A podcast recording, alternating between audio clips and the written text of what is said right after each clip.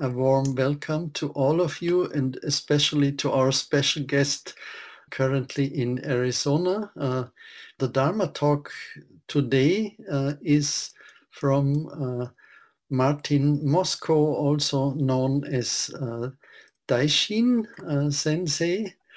Uh, some of us know him when we had a pilgrimage from our Sangha in 2012 um, and I guess again in 2014.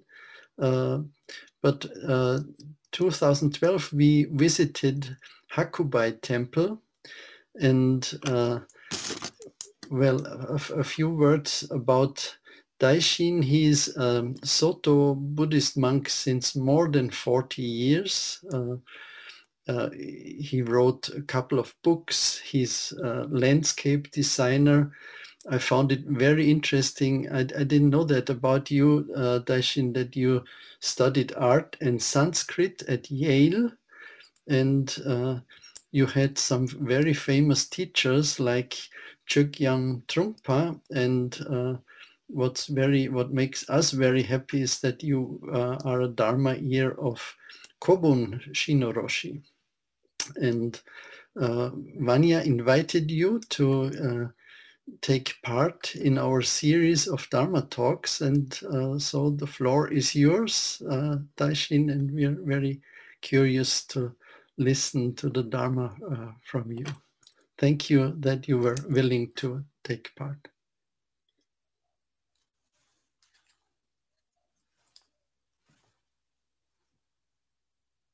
It's nice to see all of your faces.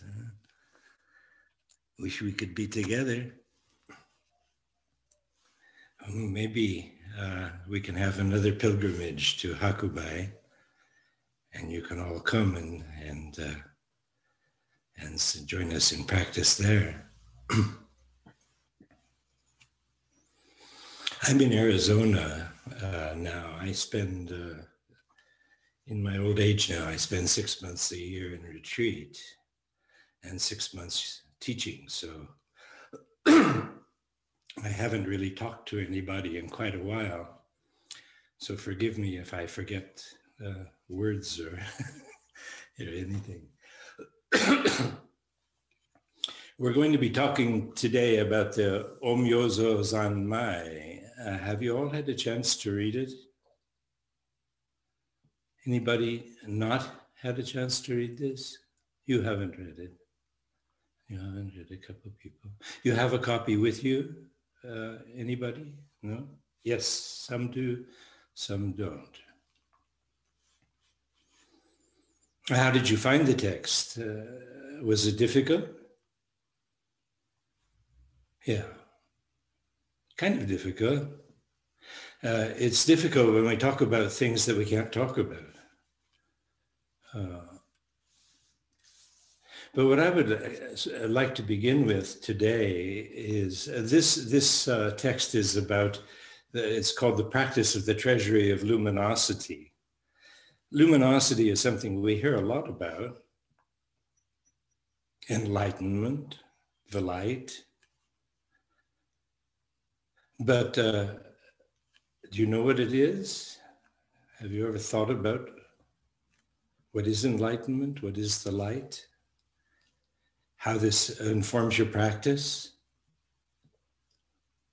I, I find we frequently don't really have much understanding of a lot of very key terms in, in our Zen training.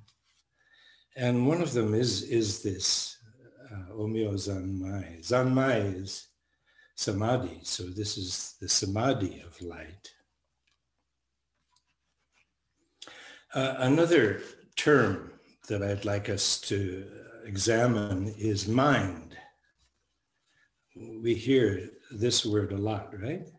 Mind. What is mind? Is everything mind? Is mind the brain?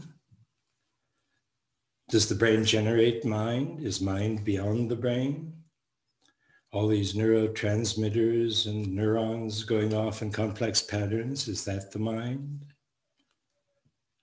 Is the mind the receptor of uh, the sensory processes, our eyes, our ears, our touch, and so forth?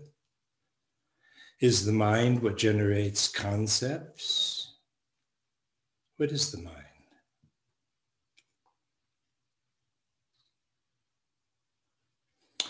Well, in classical texts, the mind consists of alert awareness, luminosity, and shunyata, emptiness sometimes called. These are other terms that are difficult. Emptiness, what is, what is that one? What is that? Emptiness. Uh, it's translated differently.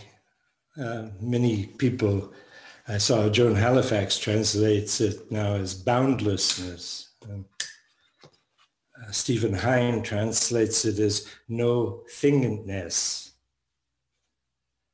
And uh, Ryushin translates it as groundlessness.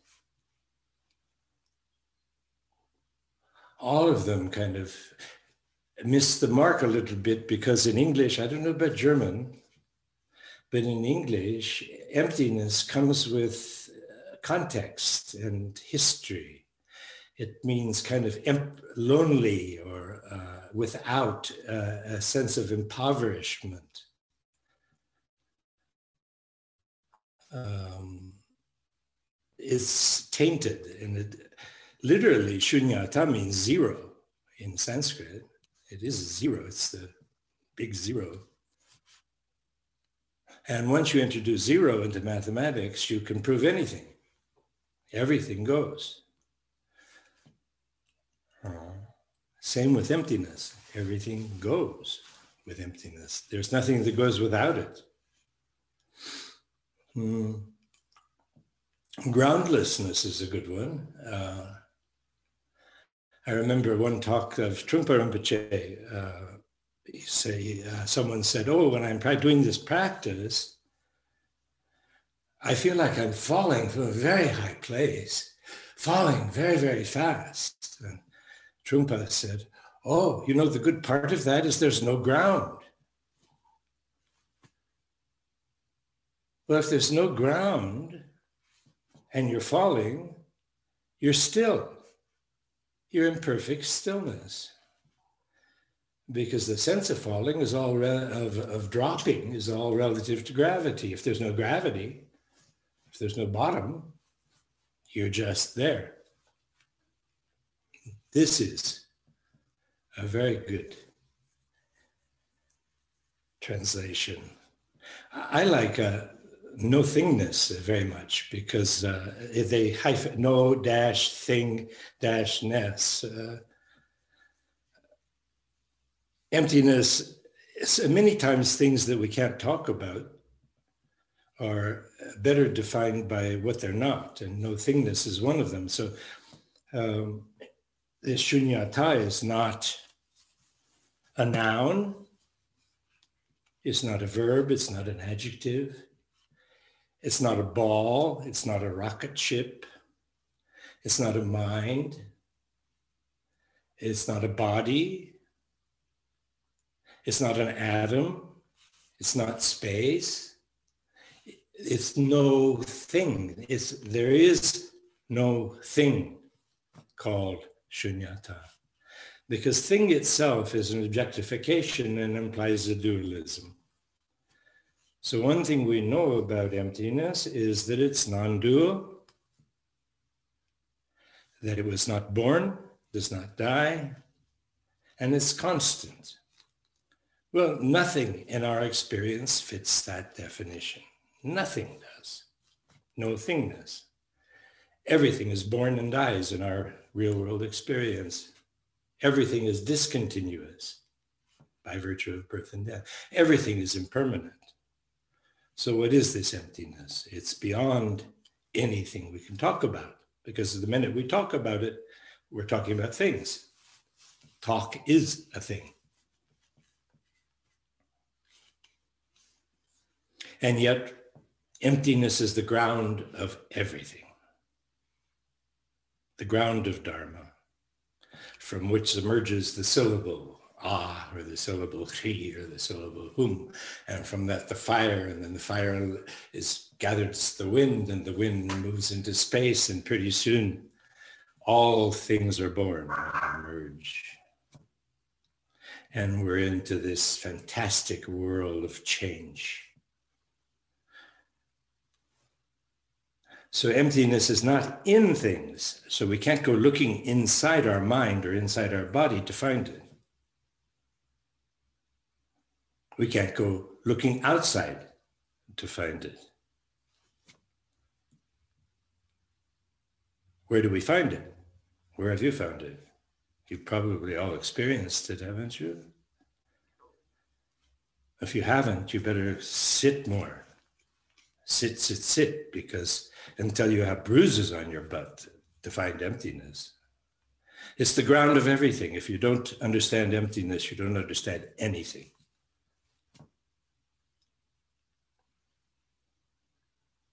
Luminosity is one we rarely talk about, right? Have you ever talked before about luminosity in your discussions? Yes? No? I don't see heads moving? Yes? Yes, okay. Good. Some of you have talked about this. Well, luminosity, we, we have it besides in this Omyo Zo Zanmai, we have it in the Sando Kai, uh, which you probably recite every day. In the light there is darkness. Here we talk about light. But don't take it as darkness. In the dark there is light, but don't see it as light. Light and dark oppose one another like the front and back foot in walking. Each of the myriad things has its merit expressed according to function and place. But more, much more appropriately to the Omyo Zanmai is the Hokyo Zanmai, the precious mirror samadhi. you remember this? Turning away and touching are both wrong, for it is like a massive fire. Just to portray it in literary form is to stain it with defilement. In darkest night, it is perfectly clear. In the light of dawn, it is hidden. It is a standard for all things, and its use removes all suffering. We find the same reference in the Omyo Zanmai, luminosity being a ball of fire, which originally comes from Nagarjuna,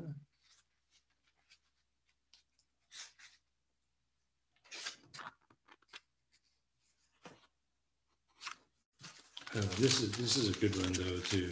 Uh, I don't find that page right away, but the supreme light is not blue, gold, red, green, white, or black.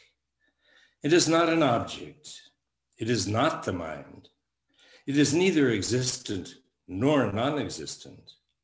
It does not arise from conditions.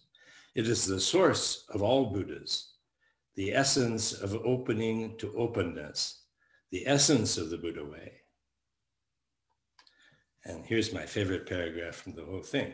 Luminosity is not blue, gold, red, green, white, or black. It is the god of fire, scarlet through and through. It is a mud ox playing on the bottom of the sea. It is the iron ox without skin or bones. Since it is, since it is not an object, not the mind, what is there to seek for? panting and heaving your chest, thickened with desire. It does not arise from conditions. So how could you think that you could fabricate it? This is truly the source of all the Buddhas, the essence of the way of awake awareness.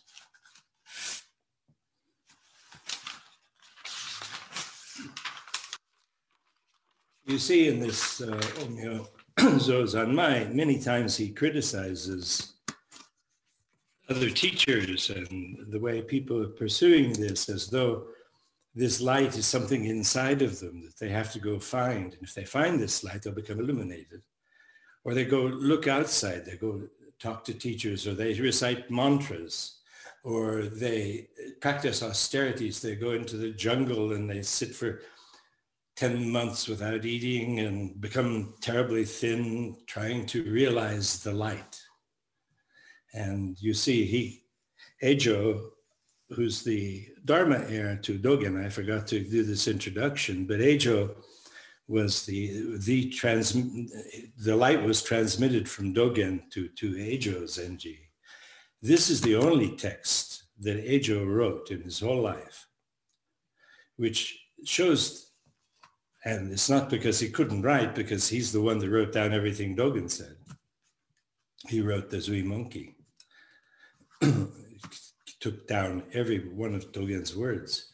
Uh, but the emphasis is that this aspect of light is so important, so important. He only wrote one fascicle, this Omyozo Zanmai.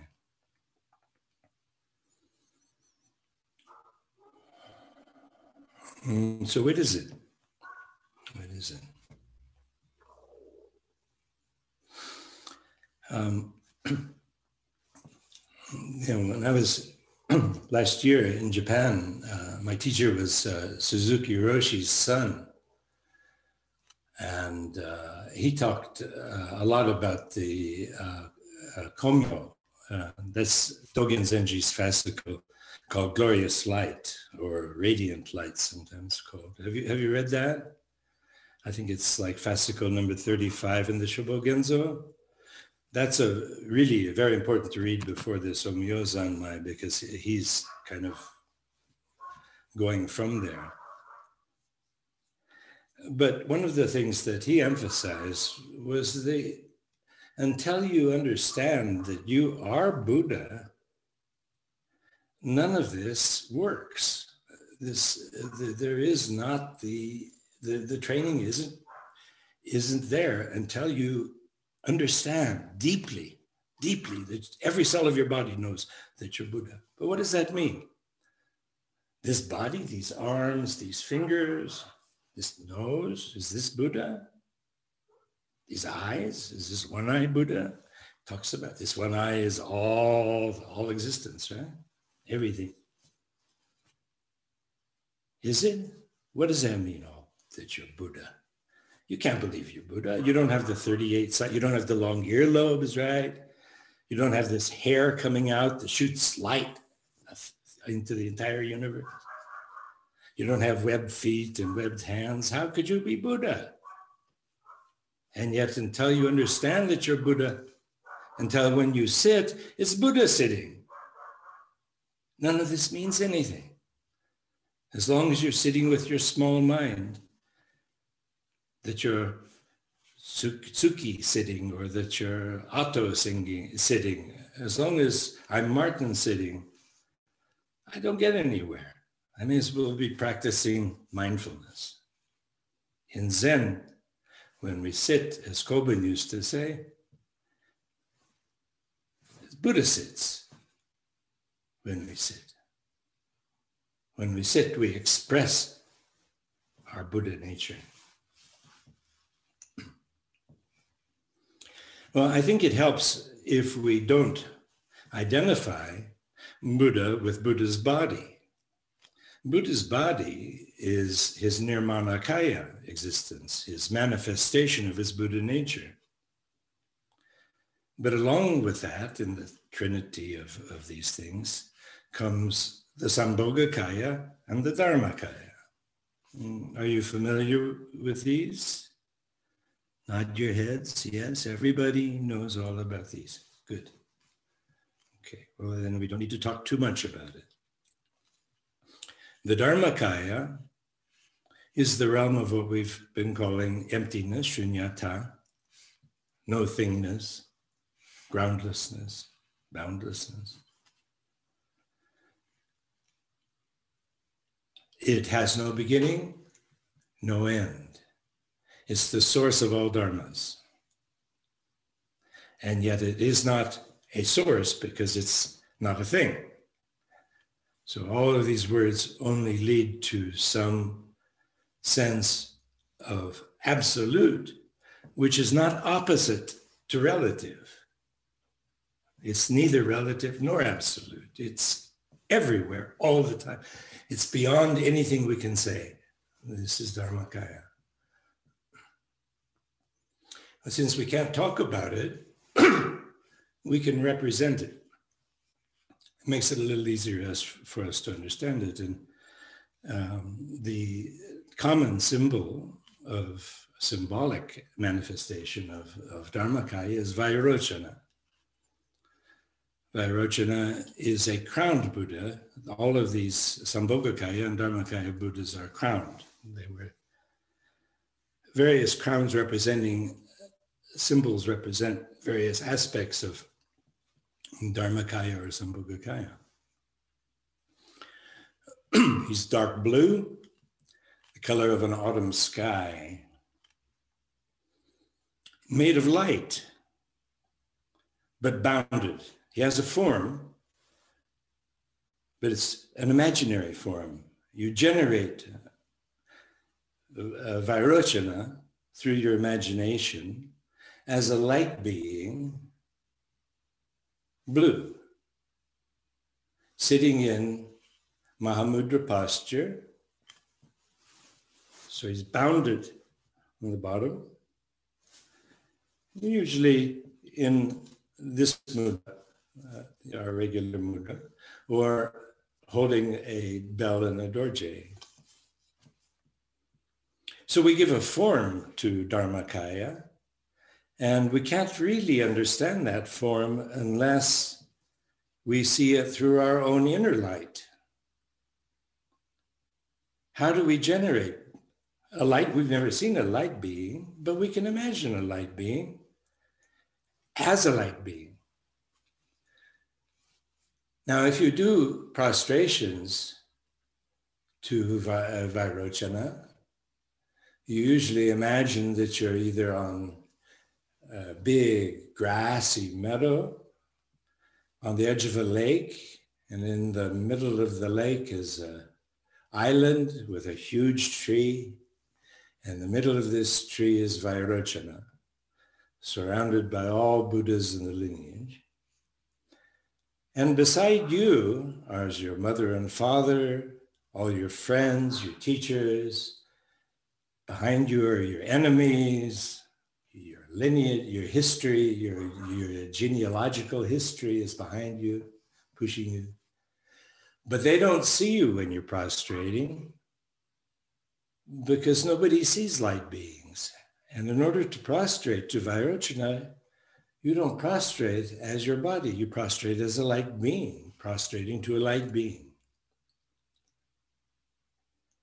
And this deep understanding that you are not the cells of your body, but you are the light of Vairochana, this prostrating to Vairochana, is very, very important. And we see this, basically, this whole understanding comes through the Sambhogakaya. The Sambhogakaya is the intermediary realm.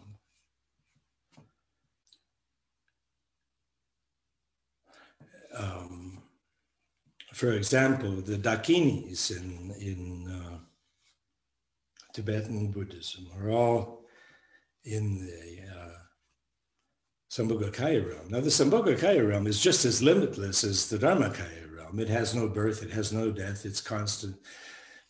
But the Sambhogakaya deities are much more available to you. You can say, oh, Vajrayogini, help me out here. And if you as a light being are generating if Vajrayogini, information comes immediately. Co-emergent wisdom, this is called. One way of looking at this is in Zen, we learn that we try to live with no mind, right? You know what that means? No expectation. One instant to the next, we have no idea what's going to happen. And truly, this is the case. You might be dead tomorrow. You might have a terrible disease. You might get hit by a car. Uh, this I can see in this group, it means a lot less to you than it does to me because I'm 77 years old and every day I wake up and if I open my eyes, I say, oh boy, it's a good day. I'm still here. But you, for you, it's something of a projection that you're going to die. But in fact, you're dying all the time. All the cells of your body are constantly dying, being reborn. Every instant is a matter of life and death. So in this impermanence, we find the Sambhogakaya. Because the Sambhogakaya is the realm that cuts off our delusions. The delusions that we're a thing, the delusions that we're permanent, the delusions that we have this or that, the delusions that we have understanding. So when we live in the moment, in the pure moment, what Suzuki Roshi used to call the beginner's mind. When you live with the beginner's mind, you go, oh, a tree. It's that mind that sees before the name. Before you name something, when you see, this is beginner's mind. When you look at somebody, it's fresh. You don't project the 10 years you've spent with this person and the expectations you have based upon that 10 years of being with that person. You look and it's fresh. You see in their eye something you never saw before, some glint, some enlightenment that's happened, some freshness. And you breathe. Oh, wow. This is beginner's mind. This is Sambhogakaya also. Sambhogakaya is the access to co-emergent wisdom. So we're sometimes we're afraid to live in the moment. Our conceptual mind is always trying to tell us this is a stupid thing to do. Buy insurance. Take care of yourself. You can't live in the moment. If you don't protect yourself, you'll be destroyed. So we come up with all kinds of strategies to try to fix our existence. We have a house, we have heating, we have insulation, we have insurance, we have friends that'll take care of us, all this stuff, you know, that we do, and we don't live in the moment because we're constantly, our fearful mind is telling us not to live in the moment. Well, it's the Sambhogakaya that cuts through all that bullshit. Vajrayogini wears a necklace of 51 severed skulls, freshly severed. There's bleeding and blood is coming out of the heads as they're draping over her necklace. They represent the, the forms of delusion, the many ways we delude ourselves, that we exist, that we, we, can lose something, that our fears are justified, that we, that there is a self, that there is a self. Try to find that self, as you know. Well, that's what we sit with, right? We sit with who's sitting? Who's sitting? Why am I sitting? Why is sitting? What is sitting? It's light that sits. Light is not something that comes from a source like the sun. Light is all pervasive. Light is the light that you are. a metaphor that's uh, not uh, exactly close but helpful is the Big Bang. Before the Big Bang is Dharmakaya. Dharmakaya has no time, so there is no Big Bang. And then suddenly something happens and pow! There's light everywhere in the universe. This light pervades everywhere. It has no limit to where it goes. So we have Dharmakaya, Sambhogakaya. And then what happens? Born into this light is the Higgs boson. This slows light down. And as light slows down, since light itself is only pure energy, as light slows down, it turns into matter. And then the matter begins to agglutinate and becomes form. And those forms begin to evolve into what we are today. But we forget somehow that in the beginning, that's all we were was light. We're only light. We're slow light. So speed up, get faster, Re- reacquaint with your light existence, who you are as light, as a light being. One thing you'll find is if you sit as a light being, you can go anywhere. You can travel to space, you can go to the moon, you, I can visit Vanya. I can go anywhere when I sit as light.